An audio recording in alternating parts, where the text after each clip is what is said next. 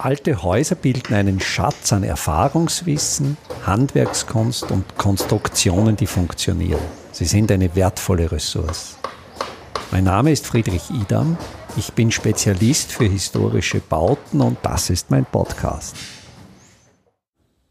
Alte Häuser bilden einen Schatz an Erfahrungswissen, Handwerkskunst und Konstruktionen, die funktionieren. Sie sind eine wertvolle Ressource.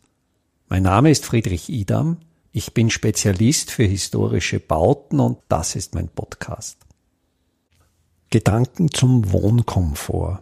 Das Wachstumsparadigma der westlichen Industriegesellschaften macht natürlich vor dem Wohnen und vor dem Wohnkomfort nicht halt.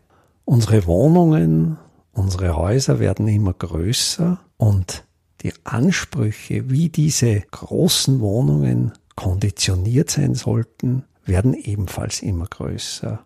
Die Innenraumtemperatur im Winter steigt von Jahr zu Jahr, so galten zu Beginn des 20. Jahrhunderts plus 17 Grad Celsius für einen Wohnraum also wohlig warm. Jetzt in den 20er Jahren des 21. Jahrhunderts sind wir wohl schon bei 22 Grad Celsius Standard Innenwohnraumtemperatur angelangt. Und genauso sieht's mit der Konditionierung, mit der Kühlung im Sommer aus. Waren Kühlanlagen an der Wende vom 20. zum 21. Jahrhundert eher noch die Ausnahme, so werden jetzt Kühlgeräte eigentlich schon zum Standard. Wenn man so durch die Städte fährt, wenn man auch übers Land fährt. Man sieht an den Außenseiten der Gebäude immer mehr Wärmetauscher. Natürlich wird ins Treffen geführt, die globale Erwärmung, die auch nicht wegzudiskutieren ist, die steigert die Temperatur in den Inneren der Wohnungen. Ja, das stimmt natürlich, aber das Problem dieser technischen Gebäudekühlung besteht natürlich darin, dass die Wärme, die den Innenräumen entzogen wird, einfach nach außen transportiert wird und so natürlich einen großen Beitrag zur Bildung dieser städtischen Wärmeinseln beiträgt.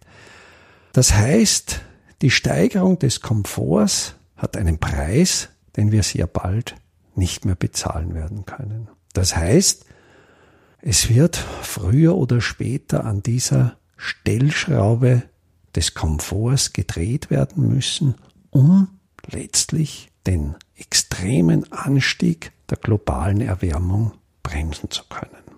Dass Komfort möglicherweise schon zur Diskussion steht, lässt sich an der Verwendung des Wortes Komfort vielleicht ablesen. Es gibt sehr kluge Analysen in der Sprachwissenschaft, wo untersucht wird, wie häufig ein Wort verwendet wird.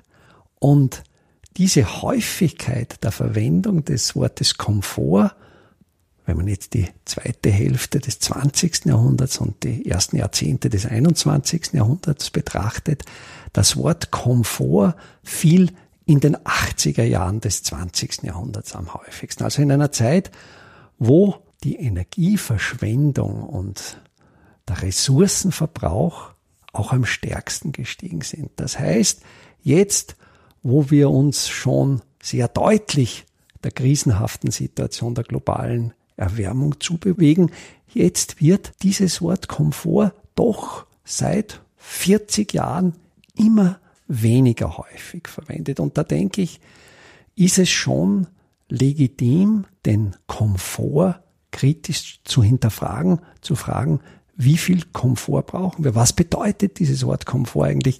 Es kommt rein etymologisch betrachtet aus dem Lateinischen mit der Wurzel, mit dem Stamm forte, der Kraft. Also Komfort sollte eigentlich einen kräftigen Charakter haben. Es sollte für den Menschen Ressourcen freischaufeln. Es sollte ihn von den Angriffen der Witterung schützen. Es sollte ihm ein gutes, kräftigendes Leben ermöglichen. Aber kräftigt uns es wirklich noch, wenn wir künstlich versuchen, völlig unabhängig von den jahreszeitlichen Bedingungen in den Innenräumen mehr oder weniger eine permanent gleichlaufende klimatische Situation zu schaffen oder vielleicht sogar noch schlimmer, dass wir im Winter die Räume überheizen und im Sommer die Räume überkühlen. Da ist ja nichts mehr Kräftigendes dabei, da ist ja eher schon etwas Verweichlichendes dabei. Ich denke, Komfort erleben wir auch schon dann, wenn wir einen Unterschied zwischen innen und außen fühlen. Also das heißt, wenn nicht irgendwelche absoluten Klimawerte, das heißt nicht eine Regeltemperatur von plus 20 Grad Sommers wie Winters, sondern wenn relative Unterschiede zu außen bestehen, wenn zu einer hohen Außentemperatur der Wohnraum um wenige Grade kühl ist als außen, das kann man schon als Komfort erleben. Und ich denke, da wird auch die Lösung für die Zukunft liegen im Komfortverzicht und zwar in zwei Bereichen. Einerseits Komfortverzicht in der Größe unserer Wohnungen und Häuser und Komfortverzicht in der Konditionierung unserer Häuser. Die Problematik der zu großen Häuser wurde in der Covid-Krise für manche Menschen deutlich spürbar. Viele, vor allen Dingen ältere Menschen, leben in Häusern alleine auf 150, 200 Quadratmetern.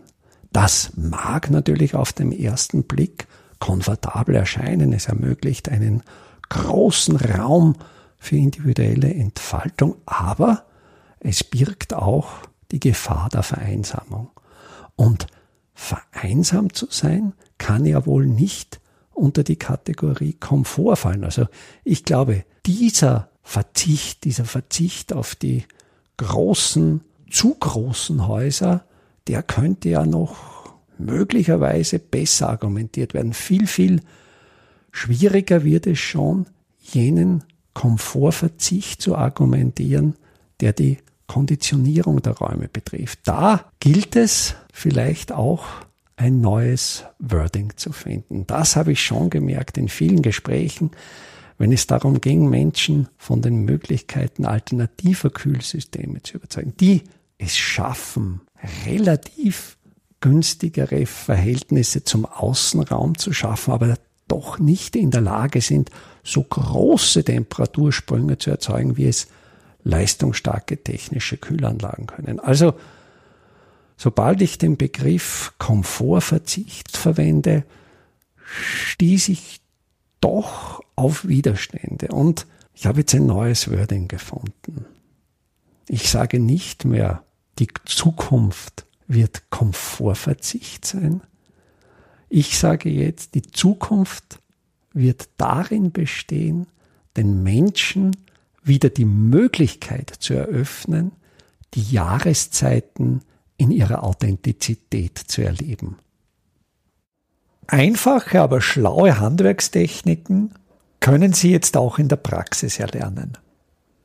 Im Rahmen der Kulturhauptstadt Europas 2024 Bad Ischl bieten wir Ihnen im Salzkammergut heuer Workshops zu Arbeitstechniken der Simple Smart Buildings an. Es wird dabei ums Kalkbrennen, Kalklöschen und den gekonnten Umgang mit Kalkmörtel gehen. Sie lernen alte Kastenfenster wieder instand zu setzen und besuchen Häuser, die von ihren Besitzern renoviert worden sind. Zum Abschluss der Workshop-Reihe im Herbst 2024 können Sie von international renommierten Profis die Lehmbautechnik in Theorie und Praxis lernen. Wir würden uns freuen, wenn wir Sie für den einen oder auch für mehrere Workshops begeistern könnten. Alle Termine den Workshop-Folder zum Download und den Link zur Anmeldung finden Sie auf der Startseite meiner Website www.idam.at.